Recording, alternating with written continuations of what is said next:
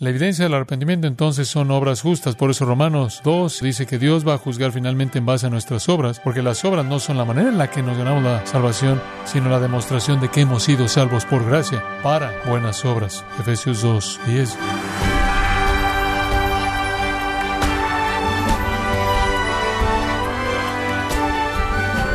Gracias, estimado oyente, por sintonizar. Gracias a vosotros con el pastor John MacArthur se aplican diferentes pruebas para identificar si un billete es genuino o falso. Bueno, de la misma forma, también hay pruebas que determinan la autenticidad del arrepentimiento de una persona. Pero, ¿cuáles son estas pruebas? ¿Y cómo nos pueden ayudar a examinar si vivimos vidas de arrepentimiento? Bueno, el día de hoy el pastor John MacArthur, en la voz del pastor Luis Contreras, contestará estas preguntas en la serie La prueba del arrepentimiento verdadero en gracia a vosotros. Estamos en un estudio rico y glorioso del Evangelio de Lucas. Estamos encontrando en el Evangelio de Lucas los cimientos de la vida cristiana, como también el puente del Antiguo Testamento al Nuevo Testamento. Estamos en el capítulo 3 y lo invito, si es tan amable, en abrir su Biblia en Lucas capítulo 3. Jesús en Mateo capítulo 11, versículo 11 dijo que de aquellos que son nacidos de mujeres, esto involucra a todos en la raza humana, el hombre más grande que jamás vivió se llamaba Juan. El hombre más grande que había vivido hasta su época era Juan, más grande que Abraham y Moisés, David y Salomón y Isaías, Jeremías y Daniel y Ezequiel y cualquier otra persona y toda persona. Había tanto en Juan el Bautista que imitar. Él estuvo lleno del Espíritu Santo desde el vientre de su madre, lo cual significaba que su vida operaba bajo la dirección y poder divinos. Era un hombre que vivió una vida simple y austera y casi de abnegación. Él pasó su ministerio entero apuntando hacia Jesucristo. Todas esas son cualidades admirables. Y si uno fuera a escoger un héroe, alguien a quien imitar, Juan el Bautista sería la mejor alternativa de esas personas que precedieron la venida de Jesucristo. Y creo que no solo en esas áreas personales, sino en el hecho de que Juan es un modelo notable para el predicador. Hoy en nuestro ambiente contemporáneo de iglesia hay todo tipo de modelos de predicación. No lo voy a molestar con todas las opciones, son casi interminables. Los jóvenes van al seminario y están siendo preparados en todo tipo de estilos de predicación diferentes, modelos de predicación. Pero me gustaría ofrecerle a la iglesia en esta generación a Juan el Bautista como el modelo para la predicación. No estoy hablando de su guardarropa, no creo que Dios espera que usemos piel de camello. No estoy hablando de su dieta, no creo que necesitamos comer langostas y miel silvestre, y no estoy hablando de su lugar. Creo que no tenemos que salir al desierto y esperar que todo el mundo venga a nosotros, pero estoy hablando de su mensaje. Porque lo que marcaba a Juan era que él era un predicador del arrepentimiento y un predicador de Jesucristo. Realmente esas fueron las dos características de su ministerio. Él llamó a la gente a dejar su pecado y someterse al Mesías. Eso, claro, es la esencia de toda la predicación verdadera del Evangelio. Vivimos en una época en la actualidad en la que hay una presentación minimalista de Jesucristo en el mejor de los casos y muchos ambientes de predicación y hay una ausencia total del asunto del arrepentimiento. Una carta de un ministerio prominente defendió el hecho de que el Evangelio podía ser predicado sin ninguna mención de arrepentimiento en absoluto. Cuando escribí el libro hace varios años atrás, titulado El Evangelio según Jesucristo y la secuela de ese libro llamada El Evangelio según los apóstoles, escribí esos dos libros para confrontar el hecho de que había un movimiento creciente en la iglesia que negaba la función del arrepentimiento en la salvación. Simplemente algo impensable estaba ocurriendo.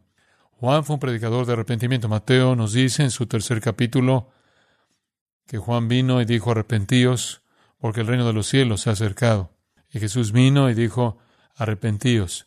Lucas registra para nosotros en el quinto capítulo que Jesús dijo que no vino a llamar a justos, sino a pecadores al arrepentimiento. El arrepentimiento es el punto en el capítulo 13 de Lucas y el tercer versículo y el quinto versículo Jesús dijo, antes si no os arrepentís, todos pereceréis igualmente.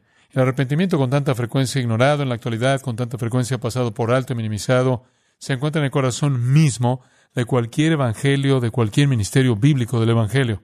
Y Juan fue un predicador de salvación. Él estaba predicando que la gente podría recibir perdón de pecados y la salvación del nuevo pacto, como ya aprendimos. Y la esencia de esa predicación es doble. Usted predica el arrepentimiento del pecado y fe en el Señor Jesucristo. Eso es precisamente lo que Hechos 20 dice que los apóstoles predicaron. Eso es predicación del Evangelio. Ciertamente podríamos desear llamar a los predicadores de nuestro mundo actual de regreso a esa predicación bíblica, en donde predican el arrepentimiento verdadero y un entendimiento verdadero del Señor Jesucristo. Bueno, Juan lo hizo. Eso es lo que marcó su predicación. Él se vuelve para nosotros entonces un modelo maravilloso para la predicación del Evangelio, la predicación del nuevo pacto, predicación a pecadores, diciéndoles que pueden ser perdonados si se arrepienten y si se someten al Cristo verdadero, el Mesías verdadero. Esa es la promesa de Dios no solo para Israel. Juan fue dirigido a predicarle a Israel, pero esa es la promesa de Dios para todos los pecadores de todas las épocas. La salvación, el perdón de pecados, la vida eterna, es dada a aquellos que se arrepienten del pecado y reconocen a Jesucristo como el único Salvador. Ahora, el ministerio del profeta de Juan no fue diferente del ministerio de los profetas antes de él. Todos los profetas antes de él hablaron de pecado, y hablaron de justicia, y hablaron de perdón, y vieron a Dios como un Salvador y un perdonador, y para aquellos que no recibían su salvación y perdón, Dios entonces fue un juez y un ejecutor. Juan simplemente está de pie en el pináculo de eso, con el mensaje más conciso y definido, y debido a que él estaba viviendo en el tiempo en el que el Mesías vino, él podía apuntar de manera más directa que todos los profetas al Mesías. Cuando Juan comenzó su predicación en el desierto, unos seis meses antes de que Jesús apareciera para comenzar con su ministerio público, cuando Juan comenzó la predicación afuera en el desierto de Judea, la esperanza para el Mesías era muy elevada. Los judíos estaban cansados, por decirlo de manera suave, de la opresión romana y antes de eso, de la opresión griega y claro, desde atrás la opresión de los medopersas, incluso la cautividad de los babilonios. Estaban listos para su propio rey, estaban listos para el cumplimiento de todo lo que había sido prometido a Abraham y a David, y no habían visto ese cumplimiento. Estaban listos para que el Salvador viniera, el Redentor, el que traería salvación de nuevo pacto, perdón de nuevo pacto y que los llevara al cumplimiento de todas las promesas abrámicas y davídicas. Estaban esperando un monarca que viniera a conquistar naciones y recibieron un cordero que venía a conquistar el pecado primero. Y Juan es un modelo para esto. Él habló del reino, pero él también habló del arrepentimiento. Él habló del rey, pero él también habló del cordero de Dios que quita el pecado del mundo, porque antes de que pudieran tener el reino y el cumplimiento de la promesa abrámica y davídica, tenían que venir a través de la salvación del nuevo pacto a manera de arrepentimiento y fe en el Salvador y Redentor, el Mesías. Lucas quiere que entendamos el mensaje de Juan, porque es un mensaje para todas las edades. Entonces nos da una muestra de la predicación de Juan, comenzando en el versículo 7 y hasta el versículo 17. Ese es el texto que estamos viendo, Lucas 3, 7 al 17. Y conforme cubrimos este pasaje, realmente vemos la esencia de la predicación del Evangelio. Este para mí es el modelo de cómo debemos predicar. Juan es un gran ejemplo. Estamos grandemente endeudados a Lucas por darnos una muestra tan clara de la gran predicación de Juan y al hacerlo proveer para nosotros un patrón poderoso y claro para toda persona que proclama las buenas nuevas del perdón. Ahora, conforme cubrimos esta sección, vemos la naturaleza del arrepentimiento verdadero, porque la nota primordial que Juan tocó fue la nota del arrepentimiento, porque él vino llamando a la gente a arrepentirse. Él fue muy claro en términos de lo que eso involucraba, que hay una tendencia tan grande en la actualidad a suavizar el arrepentimiento, a encoger el arrepentimiento a algún nivel mínimo, que enfrentamos una cantidad tremenda de arrepentimiento falso, una cantidad tremenda de arrepentimiento superficial, una cantidad tremenda de arrepentimiento no salvador superficial. Ahora no había nada superficial acerca del mensaje de Juan.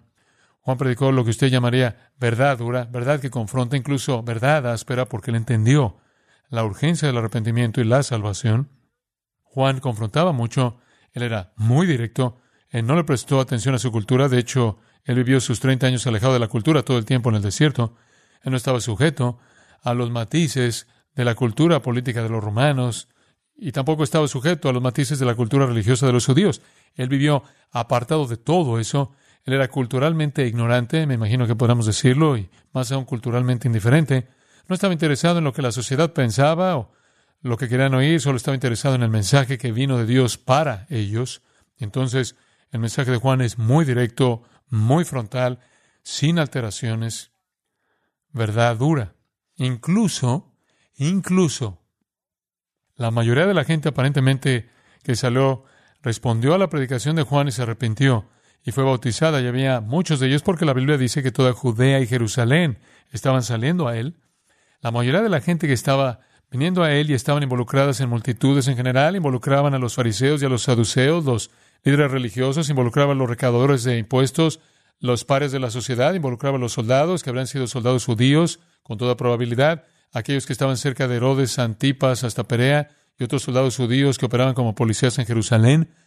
Todos estos diferentes elementos de la sociedad, todos saliendo para ser bautizados, para prepararse para el Mesías, haciendo algún tipo de acto de arrepentimiento, algún tipo de confesión. Sin embargo, cuando usted llega al final de todo eso y Jesús ha vivido y muerto y ha regresado al cielo, solo habían 120 discípulos reunidos en un aposento alto. Podemos solo concluir entonces que si solo habían 120 que realmente estaban dedicados a Jesucristo, que la mayoría de esto fue superficial.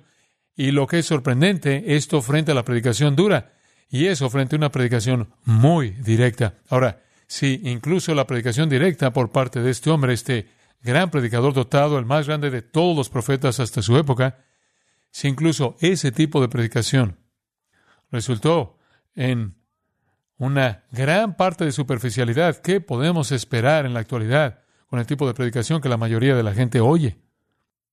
Necesitamos regresar y ver a Juan. Mateo dice que Juan vino predicando arrepentimiento, y así fue. Y Jesús vino predicando arrepentimiento. Y los apóstoles a lo largo del libro de los Hechos están predicando arrepentimiento. Y necesito recordarle lo serio que es predicar un mensaje sin un llamado al arrepentimiento verdadero porque fuera del arrepentimiento verdadero no hay salvación. No es suficiente decirle a alguien necesitas aceptar a Jesús como tu Salvador personal.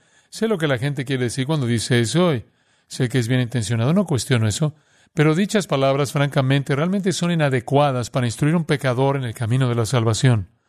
Usted necesita aceptar a Jesús como su Salvador personal, como si usted estuviera sentándose en el lugar de la soberanía y usted fuera a darle a Jesús el privilegio de ser aceptado por usted. Usted oye a personas decir, bueno, necesitas tomar una decisión por Cristo, como si la decisión de salvación fuera de usted y no de Él. Como puede ver, ese tipo de afirmaciones de manera sutil cambian el enfoque del Evangelio y lo cambian sutilmente y lo alejan del arrepentimiento. Y lo que el pecador necesita hacer no es aceptar a Jesucristo ni tomar una decisión por Cristo, sino arrepentirse y clamar y pedirle a Jesucristo que lo acepte a Él a pesar del pecado de Él. Él le pide a Cristo si Cristo va a tomar una decisión de perdonar al pecador. No es decisión de usted por Cristo, es la decisión de Él por usted lo que importa. Estaba sentado en mi oficina hace unos años atrás, alrededor de las cinco de la tarde, recibí una llamada telefónica del hospital de Riverside, aquí abajo, en la parte norte de Hollywood, y la persona en el hospital dijo, Pastor MacArthur, hay una petición de un paciente moribundo para que usted venga al hospital. Y le dije, seguro, voy de inmediato y me metí al auto y manejé ahí, entré a una habitación y vi la cama y estaba un joven y me enteré que su nombre era David Chastini. Se estaba muriendo de sida. Él estaba en las garras de la muerte y no se veía bien. Eh, yo le dije, soy John MacArthur. Dijo, sí, lo sé, muchas gracias por venir. Dijo, necesitaba que vinieras porque porque tengo miedo. Él dijo, me estoy muriendo y voy a estar muerto en poco tiempo y me voy a ir al infierno para siempre. y no quiero irme al infierno. Y después comenzó a llorar. Y él dijo, solo quiero saber si hay alguna esperanza para mí. Y dije, bueno, Dios es un Salvador y Él salva a todos los que claman a Él. Si lo buscas con todo tu corazón y si tú te arrepientes honestamente y de manera genuina, Él no te va a dar la espalda. Pero le dije, depende de ti preguntarle. No le pedí que aceptara a Cristo. Le dije que le pidiera a Jesús si Él lo aceptaría a Él. Le dije, ¿tú conoces el Evangelio? Dijo, sí, lo conozco muy bien. Fui creado en Él. Mis papás son cristianos, fui creado en una familia cristiana, asistí a una escuela cristiana, asistí dos años a una universidad cristiana. Y después lo abandoné todo. Y creo que él dijo en los últimos 20, quizás 15 o 20 años, he estado diciendo al nivel más bajo de un estilo de vida homosexual, el nivel más bajo y más vulgar. él dijo, he tenido culpabilidad interminable, sé que he pecado, sé que es pecado, sé que está mal, sé que he ofendido a Dios, sé que merezco irme al infierno, pero quiero que Dios me perdone. Y yo sé de la muerte de Cristo, sé de su resurrección, y él explicó eso y dijo, ¿qué hago? Y dije, bueno, creo que lo que haces es pedirle que te salve. Es como el ladrón. Usted sabe ¿Qué dijo, Señor? ¿Qué? Él no dijo, Señor, te acepto. Dijo, Señor, ¿qué? Acuérdate de mí. Es como el publicano, golpeándose el pecho y diciendo, no, Señor, te acepto, tomo la decisión. No, Señor. Él dice, sé propicio a mí, pecador. Entonces dije, le recordé del publicano, quien hizo esa oración, Lucas 18, le dije, ¿por qué no solo le pides a Dios que tenga misericordia de ti? Entonces él me tomó de la mano y me tomó de la mano y él comenzó a clamar al Señor. Fue mucho, mucho tiempo. Él confesó su pecado. Dije, sé, dijo, sé que es pecado, siempre he sabido que es pecado, sé que viola tu ley, sé que no merezco tu perdón. Y él estaba llorando, llorando y apretando mi mano con toda la fuerza que tenía. Él simplemente le rogó a Dios que lo salvara y lo perdonara y le aplicara la muerte de Cristo a él. Y después cuando terminó, oré por lo mismo, lloré. Y usted sabe que Jesús dijo, el que a mí viene, no que, no le echaré fuera. Entonces, había una calma real después de que hablé con él, después de unos 10, quizás 15 minutos de esta oración intensa, había una calma real y simplemente había una paz que usted podía ver en su corazón y le aseguré que si su arrepentimiento era real, su fe era verdadera, Dios lo salvaría y que Dios será glorificado al mostrar su misericordia y nunca la retendría del arrepentimiento verdadero. Y Simplemente una calma vino sobre él y simplemente algo interesante. Él vio el calendario, calendario que estaba en la pared enfrente de su cama y simplemente lo veía y le dije, ¿qué estás viendo? Él dijo, estoy viendo la fecha porque quiero acordarme del día de mi nuevo comienzo. Me acuerdo de esa frase. Y él vivió como una semana y yo le llevé unos libros y simplemente leyó de manera intensa lo más que pudo en esos últimos días. Él dijo, realmente pienso que quiero conocer al Señor antes de que lo vea para tratar de reponer los años perdidos y él fue un testimonio para esas personas en ese ambiente hasta su muerte. Como puede ver, eso es, en eso consiste presentar el Evangelio. No consiste en que usted acepta a Cristo, sino que Cristo lo acepte a usted, ¿verdad? Eso es lo que importa. Esa discreción de Él. No llamamos a los pecadores a arrepentirse lo suficiente en la actualidad. No les estamos pidiendo que tomen acciones morales. Tenemos esta esta idea superficial de aceptar a Jesús. Hay acción moral aquí, hay un asunto moral real aquí. Hay una lucha con una condición que permea, que es profunda, que afecta todo llamada pecado. No es que Jesús está ahí con el sombrero en la mano esperando a que los pecadores emitan un veredicto acerca de Él. No es así. Es que Él es, Él es el que emite un veredicto sobre los pecadores. Están a la disposición de su soberanía, pero Él promete para aquellos que verdaderamente se arrepienten, que Él les va a proveer perdón. Entonces el Evangelio es un llamado al arrepentimiento y fe en Jesucristo. Y esa es la esencia de lo que Juan predicó. Y esa es la esencia de lo que todos los verdaderos predicadores predican. Y aquellos que no predican eso, no predican la verdad. Predicamos arrepentimiento. Eso es lo que dice en Lucas 13, 3 y 5. Si no se arrepienten, van a perecer. Predicamos arrepentimiento. Ese es nuestro mensaje el final mismo del Evangelio de Lucas. En la Gran Comisión, Jesús dice, arrepentimiento para perdón de pecados debe ser proclamado en su nombre a todas las naciones. Eso es lo que hacemos. predicamos que Dios perdona a los pecadores que se arrepienten y creen en el nombre de Jesucristo. Ese es el Evangelio. Ese es el Evangelio. Aquí estamos de nuevo en nuestro día en la actualidad peleando, peleando por la preservación de la doctrina del arrepentimiento en el Evangelio. Juan estaba consciente de la conversión superficial, él estaba consciente de eso. Él estaba consciente de que el pueblo judío era muy bueno en la religión superficial. Y entonces el tono de su predicación era urgente y el tono de su predicación era incluso áspero, conforme él habló verdad dura, llamando a los pecadores a la, al arrepentimiento verdadero. Ahora, con eso como un trasfondo, vayamos al texto ahora y vamos a ver que hay seis elementos en la predicación de Juan. Seis elementos que definen para nosotros el arrepentimiento verdadero. Esto es importante porque la gente dice, bueno, creo en el arrepentimiento y después lo van a redefinir de alguna manera que no es consistente con el arrepentimiento verdadero. Entonces, ¿qué es el arrepentimiento? Bueno, Juan nos da seis características de alguien que verdaderamente se arrepiente para que podamos verlo ahí la demostración que él da ahí, conforme Lucas registra la predicación de Juan. Y por cierto, del versículo 7 al 17, de hecho, incluyendo el versículo 18, usted tiene una muestra de la predicación de Juan.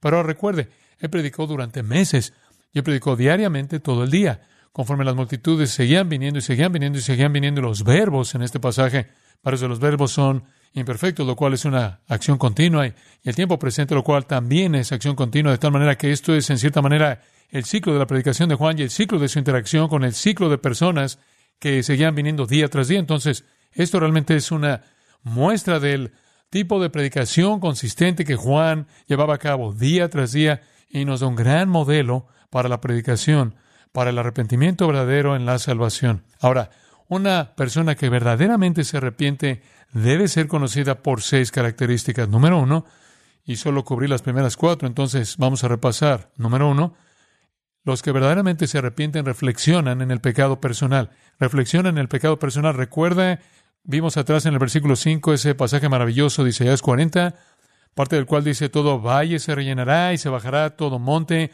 y collado, los caminos torcidos serán enderezados y los caminos ásperos allanados. Y dijimos que si usted va a hacer una carretera al corazón, una carretera en la cual Dios puede venir para entrar al corazón, usted va a tener que realizar algo de preparación, preparación del corazón, y el valle, lo bajo y lo escondido de las cosas secretas, vergonzosas del corazón, que tienen que ser sacadas a la luz. Y hablamos de los montes y las montañas siendo las cosas elevadas, las cosas de la soberbia y la justicia personal, que tienen que ser traídas abajo. Y después hablamos de los escolios, de las cosas torcidas, las cosas inclinadas que necesitan ser enderezadas, las cosas del engaño, la deshonestidad, y después los caminos ásperos tienen que ser suavizados. Todos los otros baches, todas las otras iniquidades que llenan de basura nuestras vidas, todo tiene que ser enfrentado, tiene que ser examinados. Hay una reflexión real, honesta, interna, introspectiva del pecado personal. Eso es verdad de alguien que verdaderamente se arrepiente. Realizan un inventario de su pecado. Están abrumados por él y quieren perdón. En segundo lugar, los que verdaderamente se arrepienten reflexionan el pecado personal. En segundo lugar, repasando, los que verdaderamente se arrepienten reconocen la ira divina. Reconocen la ira divina. Es absolutamente crítico predicar la doctrina del infierno. Es crítico predicar la doctrina del juicio eterno como Juan lo hizo. Porque, ¿por qué otra razón alguien querría que sus pecados fueran perdonados si no hubiera infierno, si no hubiera juicio? Y entonces, Juan al final del versículo 7 predicó acerca de la ira venidera. Esa es una expresión bien conocida por los judíos. Se refiere a la ira final de Dios, la venganza final de Dios, el juicio que el Mesías traería sobre los impíos. Y es a la luz de la ira venidera, es a la luz del infierno eterno, el juicio eterno, el castigo eterno, que el perdón se vuelve urgente.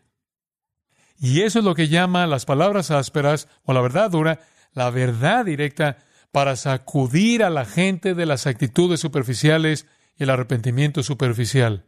De hecho, para mostrarle cuán duro Juan fue en su audiencia, él dice en el versículo 7 a las multitudes que salían, las multitudes, y claro, Mateo nos dice, ahí enfrente estaban los fariseos y los saduceos, y Jesús les dice a los fariseos y a los saduceos, como también a la multitud que lo rodeaba, generación de víboras. En otras palabras, están viniendo, pero no hay ningún cambio en su naturaleza. Todavía son los hijos de Satanás, todavía son de su padre el diablo, la serpiente original. Todavía son hijos de serpientes. No ha cambiado nada en su naturaleza impía. Ustedes, ¿quién nos enseñó de la ira venidera? Recuerden que les dije que lo que quiere decir con eso es que son como víboras que están huyendo enfrente de un incendio de arbustos, huyendo buscando el agua. Aquí vienen bajando rápidamente por la parte de atrás de Jerusalén, la parte lateral de Judea. Están huyendo como si fueran víboras tratando de escapar de la ira y están huyendo para meterse al agua en este bautismo, pensando que con eso pueden escapar de la ira venidera. ¿Quién les dijo eso? No cambien su naturaleza. Simplemente están locos como víboras, están huyendo de manera desesperada hacia el agua, que están siendo perseguidos por un incendio de arbustos. Reconocen el fuego del juicio, pero no han reconocido que ustedes son serpientes y entonces Él descubrió eso.